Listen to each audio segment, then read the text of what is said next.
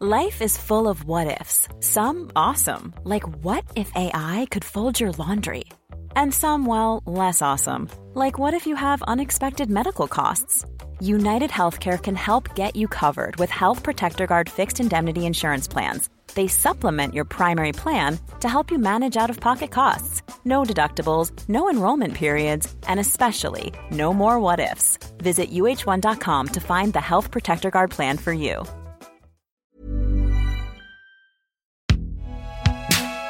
Et là, qu'est-ce que j'entends? Eh ben, je te donne en mille. Binge. Salut, c'est Thomas Rozek. On l'oublie parfois, mais nos vêtements parlent. Alors non, j'ai pas encore totalement abandonné la réalité pour entamer un long et passionnant dialogue avec mon tiroir à chaussettes, rassurez-vous. Ce que je veux dire par là, c'est que nos tenues disent des choses de nous qui les portons, parfois plus qu'on imagine, et ce quel que soit le degré d'intérêt qu'on porte aux fringues, ou le budget, ou l'absence de budget qu'on leur consacre. Et sans vouloir la jouer, relecture à bas coût du diable s'habillant Prada, la mode finit souvent par nous rattraper d'une façon ou d'une autre. Elle a d'ailleurs désormais de nouveaux canaux pour le faire. Difficile par exemple d'avoir un usage régulier d'un réseau social comme Instagram sans être tout le temps sollicité visuellement par des marques de vêtements soucieuses de grappiller quelques secondes de notre précieuse attention et éventuellement un peu de notre argent. L'avantage relatif à cette omniprésence un peu gonflante, c'est qu'elle permet de percevoir parfois des modes, justement. Des modes dont la résonance porte au-delà du simple apparat. C'est le cas du vêtement dit de travail. Je suis sûr que vous voyez exactement de quoi je parle. Sans toujours aller jusqu'au bleu de travail intégral, même si ça existe, de plus en plus de marques proposent à un public visiblement friand des vestes de travail, des vestes à l'ancienne, les répliques exactes de celles portées dans les usines ou sur les chantiers d'antan. Des vestes de contremaîtres, de couvreurs, d'ajusteurs, des vestes achetées et portées aujourd'hui, essentiellement par des gens dont les liens avec le monde ouvrier sont a priori ténus. J'en reviens alors à ce que j'affirmais au début. Qu'est-ce que cet attrait pour ces fringues-là en particulier dit de nous? C'est ce qu'on va se demander dans cet épisode. Bienvenue dans Programme B. Pour essayer de comprendre ce qui se joue ici, j'ai soumis mes petites interrogations à deux invités tout à fait renseignés sur le sujet. Il s'agit d'une part d'Anne Monjaret, elle est ethnologue, directrice de recherche à l'Institut interdisciplinaire d'anthropologie du contemporain CNRS EHESS, et d'autre part du journaliste Marc Boger, rédacteur en chef, entre autres et nombreuses activités, du magazine de mode L'étiquette. Première question, comme souvent la plus évidente mais la plus essentielle, c'est quoi une veste de travail? Et plus généralement, c'est quoi des vêtements de travail? C'est Marc Boger qui répond en premier. Une grande majorité des vêtements qu'on porte sont des vêtements de travail. Mmh. J'entends par là des vêtements qui ont été créés pour travailler et pour des, fonctions spécifiques. Le trench coat est un vêtement de travail, les desert boots c'est un vêtement de travail, le jean est un vêtement de travail, le sweatshirt. Là, ma tenue est composée uniquement de vêtements de travail. Une fois qu'on a, on a posé ça, qu'est-ce qu'une veste de travail? Une veste de travail, c'est la partie haute d'une tenue qu'on met pour travailler spécifiquement. Mmh. Dans un cadre franco-français, on considère que le bleu de travail, il est apparu au 19e siècle et à la demande d'ailleurs des syndicats qui pour beaucoup souhaitaient qu'on fournisse, euh, comme on fournit l'outil de travail, la tenue faisait partie de la panoplie que les, les, patrons devaient fournir à leurs employés. Donc pour moi, une veste de travail, c'est ça. Euh, elle peut être en coton, elle peut être en moleskine, euh, elle a des poches qui remplissent des fonctions. Quand c'est une poche de une veste de couvreur, il y a, y a, plus de poches parce qu'il y a plus d'outils que quelqu'un qui, qui travaille à la chaîne. Elle est faite dans une matière épaisse, rustique, elle est non doublée, elle est pourvue d'un col, elle se boutonne et elle ne se zippe pas à l'origine. Elle a des poches plaquées et non passe poilées, c'est-à-dire des poches dont on voit la, couture. Puis elle est dure au mal, quoi. Elle est faite pour tenir l'effort. Parfois les coudes sont, sont renforcés. Les doubles ou triples coutures euh, sont assez caractéristiques des vêtements de travail et des vestes de travail de façon générale. Et puis elle a, elle a cet aspect un peu euh, intemporel, inimitable. Euh, elle peut être noire, elle peut être blanche, elle peut être bleue. donc voilà, la veste de travail, c'est un peu tout ça. Ça sert aussi à identifier et ça devient même une identité des personnes qu'il porte. D'où le bleu de travail qui se décline en veste, en salopette, en cotte, etc., qui a fini par identifier, j'allais dire, le monde du travail ouvrier. Et c'est presque devenu aussi un, un affichage euh, revendicatif de là où on appartient, d'où on est issu. Derrière euh, ouvrier, il y a collectif, solidarité, conscience ouvrière, c'est devenu un emblème. Alors même que le monde ouvrier pour certains même parler de sa disparition, alors que les ouvriers n'ont pas disparu, il hein, faut être clair.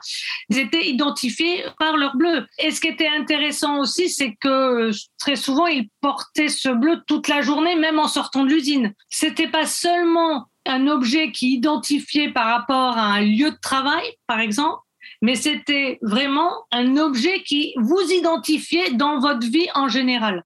Et surtout, qui marquait une appartenance et une appartenance de classe. Le vêtement utilitaire, il a des mérites euh, assez indiscutables et, et qui font qu'elles deviennent des pièces de mode. C'est d'abord qu'il est durable un jean, c'est très durable, un sweatshirt, c'est très durable. Donc il a une rusticité comme ça qui fait que ce sont des investissements euh, porteurs et ça explique une partie de leur, succès dans le civil. Il est durable et il est pas cher. Euh, par définition, le vêtement de travail est souvent un vêtement euh, abordable puisqu'on le porte tous les jours et qu'on l'use. Ses prix sont, sont limités, il n'y a pas de création derrière. Et puis il revêt quand même dans une époque de fast fashion où les vêtements semblent de moins en moins durables, une espèce d'attrait de la bonne affaire. C'est-à-dire que là où on essaie de nous vendre des vêtements assez éphémères, le vêtement de travail, il dit l'inverse. Il dit, euh, moi j'ai acheté un vêtement qui va durer dans le temps et qui est correctement fait même si c'est pas une pièce euh, très créative. Et puis donc j'ai fait une bonne affaire. Je me suis pas fait avoir. C'est un investissement rentable. Je pourrais le donner, le prêter, le revendre éventuellement. Et il y a quelque chose comme ça assez charmant, j'allais dire d'anti-fashion victime dans le vêtement de travail. Quoi. Puis après, il y a évidemment, avec un peu d'ironie ou de recul ou de, du temps qui passe, ces vêtements-là, dans une société de plus en plus tertiaire, ils ont évidemment un charme. On n'a pas envie d'être tous habillés comme des gens qui travaillent derrière des ordinateurs. Enfin, il n'y a pas de il y a pas d'utilité du vêtement d'ordinateur. En revanche, évidemment, le vêtement de couvreur, le vêtement de, charpentier, le vêtement de quelqu'un qui a un travail manuel, il a un charme qui nous attire tous. Ce qu'on observe aujourd'hui, sur effectivement une forme de réappropriation de signes qui étaient les sous ouvriers, en fait, c'est pas nouveau. En fait, on s'aperçoit, en faisant un peu l'histoire, que, par exemple, dans les années 20, où le Paris bohème, les artistes s'étaient déjà emparés du vêtement ouvrier. Et puis on va voir aussi, dans les années 60-70, la jeunesse va se réapproprier ces vêtements. Par exemple, la marque euh, Adolphe Lafont était portée euh, par, certes, encore les artistes, mais surtout cette jeunesse qui revendiquait euh, une nouvelle place dans la société. Et là encore, on voit qu'il se réapproprie. Euh. Et puis ensuite, ce vêtement de travail incarne à un moment donné plutôt le hors mode, voire l'anti-mode. Et d'ailleurs, c'est peut-être pour ça d'ailleurs que la jeunesse s'empare de ce vêtement, c'est parce qu'il va incarner peut-être de l'anti-mode. Autre chose que je trouve intéressant aussi à poser, c'est est-ce qu'on n'a pas affaire à une forme de nostalgie? Et de retour sur le passé, c'est-à-dire de reprendre en considération ces identités de nos aïeux. Suivant les contextes, en fait, on est dans des formes de réappropriation complètement différentes. Et notre forme qu'on observe aussi aujourd'hui, qui me semble quand même intéressante, euh, c'est la reprise par euh, des jeunes entrepreneurs d'entreprises familiales d'usines qui appartenaient à la famille. Quoi. Et donc, qui revendiquent aussi la reproduction de savoir-faire, de la qualité, etc. Mais sauf que le petit changement, c'est qu'il s'adresse à une autre population qui n'est plus la population qui était concernée autrefois, mais une population euh, plus aisée qui peuvent se permettre d'acheter un vêtement dont la conception est made in France, etc. Il y a, autour du vêtement de travail, quand même une espèce de, concordance des temps, puisqu'on est dans une ère où, à la fois, on valorise le Made in France, on sait faire en France des vestes de travail. On en a fait, on en fait encore. Il y a des usines. Hervier est une usine qui fait des vestes de travail. On a des marques comme Vetra, Saint-Michel, Laboureur qui font des vestes de travail. Donc on sait faire ça. On sait moins faire des baskets, historiquement. Les gens vont au Portugal pour faire des baskets. En France, on fait une école de commerce, euh, on a une sensibilité mode, on doit faire un projet de fin d'année. C'est très facile de se lancer dans une marque de vêtements de travail. Euh, les usines, elles sont à disposition, c'est pas très cher, il n'y a pas de création à faire ou quasiment pas. On va changer le bouton, on va changer euh, la couleur, la doublure. Et du coup, il y, a plein de petites marques comme ça qui émergent très vite par la chemise. En général, il y a beaucoup de chemises, des chemises en coton épais, en chambray, en Oxford. Et le vêtement de travail, c'est aussi une façon très simple de, monter un petit business de vêtements évidemment. Et que ces marques-là, assez modernes, assez petites, agiles, communiquent par Instagram, ça, ça m'étonne pas. Enfin, tout se recoupe. Et je pense que effectivement, moi, j'en vois aussi beaucoup passer. Et, euh, et d'un côté, il y a des marques, il y a des fabricants un peu ancestraux qui, qui tentent de se moderniser, d'exister un peu sur Instagram. Et puis de l'autre côté, il y a des, des petites marques, on sent euh, débutantes ou commençantes, euh, mais qu'on font du mérite, je sais pas du tout un, un, jugement, et qui commencent par le vêtement de travail parce que c'est très simple. Ça ne demande pas de moyens industriels très puissants. Mm. On peut passer une commande de 50 vestes de travail à la laboureur ou à, ou à Hervier et on les, on les a quelques semaines plus tard et il faut bien les écouler. Donc on fait de la pub sur Instagram. Et en plus, c'est effectivement un peu dans l'air du temps euh, parce que ça incarne une forme euh, d'anti-consumérisme mm. aveugle de, de, fashion.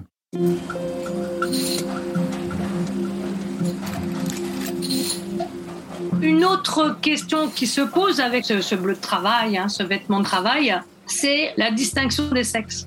Le bleu de travail incarnait l'ouvrier, mais dans aussi toutes les représentations qui vont avec ce monde-là, c'est-à-dire la virilité, le courage, etc. Et donc, n'était pas lié à l'identité féminine, aux femmes. Sauf, sauf qu'on a vu dès les années 14, 18, etc. Aux États-Unis aussi, euh, dans différentes périodes, et en particulier quand il y a des périodes de, de conflits, de guerre, etc., les femmes prennent le relais des hommes dans les usines et portent le bleu. Elle marque peut-être dans ces cas-là aussi une forme d'émancipation. Le vêtement devient une expression d'émancipation féminine. Et l'autre chose aussi, c'est que l'arrivée sur le marché de ces vêtements, et, je pense aussi au jean, hein, que je peux placer aussi comme un vêtement de travail, c'est qu'il va amener aussi un autre type de brouillage, c'est qu'on amène de l'unisexe. Donc on voit bien que l'analyse des phénomènes euh, autour du vêtement de travail nous permet de questionner notre société, un, dans son évolution, à la fois genrée, sociale, politique. Et moi, c'est ça qui m'intéresse vraiment, c'est que de se dire que de partir d'un objet qui pourrait être banal, hein, euh, ce qu'on voit dans la rue, euh, porté euh, tout d'un coup, me permet, moi, ethnologue, de me poser des questions sur l'évolution de ma propre société. C'est un pas de côté vis-à-vis de la mode, mais ça reste une tendance, une tendance qu'on qu est beaucoup à, à, porter, que beaucoup de gens portent, une forme d'uniformisation. Si je devais caractériser l'uniforme du, du Parisien de 2021 et peut-être même de la Parisienne de 2021, je dirais, euh, je dirais un jean usé, une paire de Stan Smith et peut-être une veste de travail euh, bleu marine. Je sais pas, je me fais la réflexion très souvent parce que je connais quelqu'un qui en a une et, je, crois voir une fois, j'exagère, mais peut-être une fois par jour euh, ou trois fois par semaine une veste de travail bleu de Cézanne. Je la reconnais de dos parce qu'elle a une double couture dorsale et, elle est faite en dans un chambray bleu assez lumineux. Et elle me déplaît pas. Enfin, je veux dire, j'ai pas de jugement esthétique dessus. Mais je la vois, je pense qu'ils en ont écoulé vraiment euh, des centaines de milliers ou des dizaines de milliers. Enfin, à Paris, je la vois euh, tous les jours, quoi. Effectivement, euh, ça perd. Enfin, pour quelqu'un comme moi qui est très sensible aux vêtements, ça perd son charme quand c'est très répandu. Mais enfin, c'est un point de vue de binaire. Effectivement, le vêtement de travail, euh, il est un peu partout, dans un usage totalement euh, différent de son usage originel. Mais enfin, tous les vêtements que je porte moi-même sont des vêtements euh, détournés de leur usage originel. Quand je porte un barbour, c'est pas pour aller à la chasse. Quand je porte un trench, c'est pas pour aller faire la guerre. Quand je porte, euh, je sais pas, des desert boots, c'est pas pour aller marcher dans le sable en, Égypte. Le vêtement de travail, il, est partout et, c'est une façon, je trouve, enfin, c'est une façon qui me paraît intelligente de, de s'habiller. Et c'est pas parce que tout le monde le fait que c'est moins intelligent. Ce qui est intéressant aussi dans tout ce phénomène, et je me suis posé euh, la question, c'est est-ce qu'on pourrait pas se dire qu'en fait on assiste à une réappropriation sociale et que cette réappropriation sociale est le signe de la fin de la classe ouvrière? Parce que finalement peut-être que le bleu de travail ne fait plus sens chez les ouvriers. Et c'est vrai que moi qui ai travaillé sur euh, les secteurs euh, techniques dans des, les hôpitaux, je m'étais rendu compte que la nouvelle génération ouvrière dans ces secteurs ne tenait pas à porter le bleu. Alors donc, on se retrouve avec ce phénomène où les jeunes ouvriers ne veulent plus porter le bleu et donc une classe aisée qui se réempare de cette image de l'ouvrier. Derrière ça, c'est aussi la catégorie ouvrière qui devient complexe aussi. Et donc, il y a une forme aussi de, pluralité, de multiplicité des catégories euh, sociales qui font qu'il y en a, il y, a, certaines catégories qui se sentent plus proches des ouvriers ou plus proches, voilà, d'une forme de classe moyenne. Le fameux mouvement des Gilets jaunes était aussi une manière par le vêtement d'être identifié socialement. Peut-être que justement parce que le bleu de travail n'est plus significatif ou suffisamment significatif pour exprimer un rapport de classe, on est passé par un autre type de vêtement qui est le gilet jaune. Parce que derrière le gilet jaune, on peut y mettre justement des catégories multiples. Alors que c'est vrai que le bleu de travail, il incarne quelque part une catégorie et aussi une histoire. Donc, il peut peut-être plus incarner la réalité sociale contemporaine. Il y a une histoire qui est assez drôle, c'est sur le travail, c'est enfin sur le vêtement de travail, la veste de travail. C'est Mitterrand qui fait campagne pour être président en 80 et qui va voir un tailleur qu'il aime bien. Il va voir un tailleur qui s'appelle Michel Schreiber. À l'époque, Mitterrand, il est habillé en chiffonelli. Il porte des costumes d'apparat, les beaux costumes chiffonelli. C'est l'excellence du costume de ville tel qu'on le connaît. Et il va voir ce créateur un peu différent, ce tailleur un peu différent qui s'appelle Michel Schreiber, qui est un créateur de, dit de gauche, dit de combat, qui habille un peu à l'époque l'intelligentsia de gauche à Paris. Et ce tailleur, il est spécialiste des vêtements de travail. Donc il fait en sur-mesure des vêtements de travail, euh, des vêtements à poche plaquée, noirs, euh, très maoïstes dans l'esthétique. Et Mitterrand lui dit euh, J'aimerais que pendant la campagne, nous pensions ensemble le costume que je porterai à l'Élysée le costume du futur président. Et finalement, un costume qui serait pas le costume occidental de ville tel qu'on le connaît. Et donc pendant plusieurs semaines, ils font des essais et euh, ils aboutissent à un costume dont il existe des photos, qui est un costume noir à poche plaquée avec un col cassé, euh, le costume euh, que Kim Jong-il et Kim Jong-un portent en Corée du Nord, grosso modo, s'il faut rendre les choses un peu simples.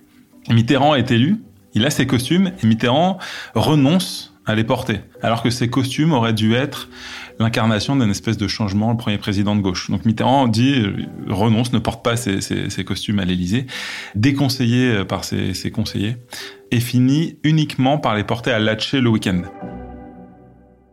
Je vous raconte ça parce qu'on parle de, la récupération culturelle et ce serait assez drôle. Enfin, il y a un symbole, c'est-à-dire est-ce qu'on peut imaginer que le renoncement de Mitterrand est finalement un peu le renoncement de la gauche une fois arrivé au pouvoir. Euh, c'est un peu exagéré, mais pourquoi pas? Est-ce que le J'aimais bien le symbole. Enfin, le symbole, je trouvais j'étais charmant euh, d'un président euh, de gauche qui met un vêtement de travail euh, une fois arrivé à l'Élysée. Est-ce que Macron porterait le, vêtement de travail, se, se, départirait du costume occidental pour mettre le vêtement de travail, la veste de travail Je ne sais pas. En tout cas, cette réappropriation culturelle là du vêtement de travail, elle, elle m'aurait, elle m'aurait plu. Et je trouve ça dommage qu'on n'ait pas essayé. Et puisqu'on en était à parler de symboles, on peut pour terminer se demander si, comme on a fini par oublier les origines ouvrières du jean, cette fameuse veste ne va pas finir par se fondre dans nos placards jusqu'à en perdre justement toute sa symbolique. Merci à Anne Monjaret et Marc Boger pour leurs réponses. Programme B, c'est un podcast de Binge Audio préparé par Lauren Bess, réalisé par Alice Ninin. Tous nos épisodes, les anciens comme les nouveaux, sont à retrouver sur toutes vos applis de podcast. Cherchez-nous sur Internet si vous voulez nous parler. Et à très vite pour un nouvel épisode.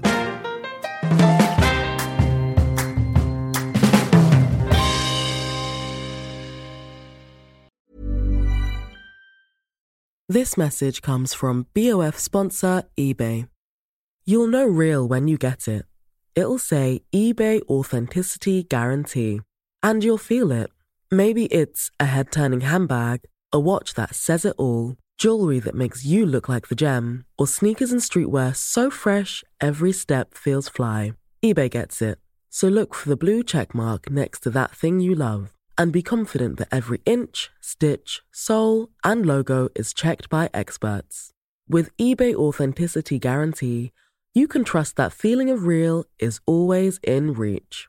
Ensure your next purchase is the real deal. Visit eBay.com for terms.